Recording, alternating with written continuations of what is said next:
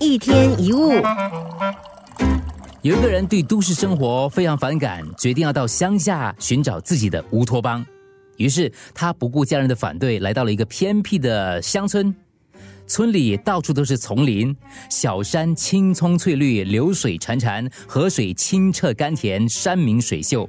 这个人被眼前的景色迷住了，惊叹：哇，世间竟然有这样的仙境！他非常高兴，于是当下就决定要在那里定居。半个月过去了，他每天东走走西看看，纵情于湖光山色之中，怡然自得，就更肯定当初呢离开喧嚣的是明智之举。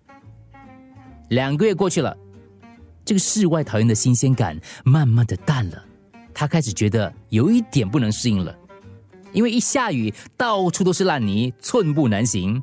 而且动物们呢随地大小便，搞得家里臭气冲天，令人作呕。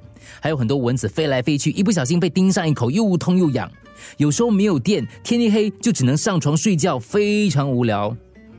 住了三个月，他开始用“穷山恶水”来形容这个村庄了。为什么世外桃源会变成穷山恶水呢？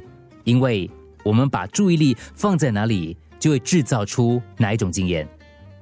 想象你跑到一处幽静的山林，夜里四下无人，一片静悄悄的，你觉得内心平静。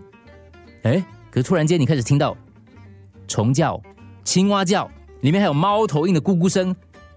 你心里想，怎么这么吵？真的后悔来到这里。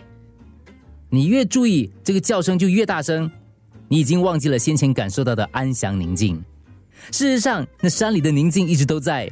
虫鸣蛙叫声可能在你听到之前已经存在了，很多人应该都有类似的经验。如果你想买某一款汽车或是手机，之后你无论在哪里都会看到同一款的商品。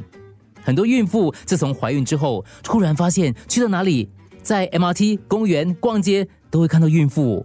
难道大家都决定同时生小孩吗？当然不是。你把焦点放在哪里，就会看到什么。要记住，任何你所注意的事。就会变成你的真相。一旦它变成一个真相，它就会吸引你的注意，然后在生活当中，你就会更注意它，它就会变成你的真实人生。一天一物。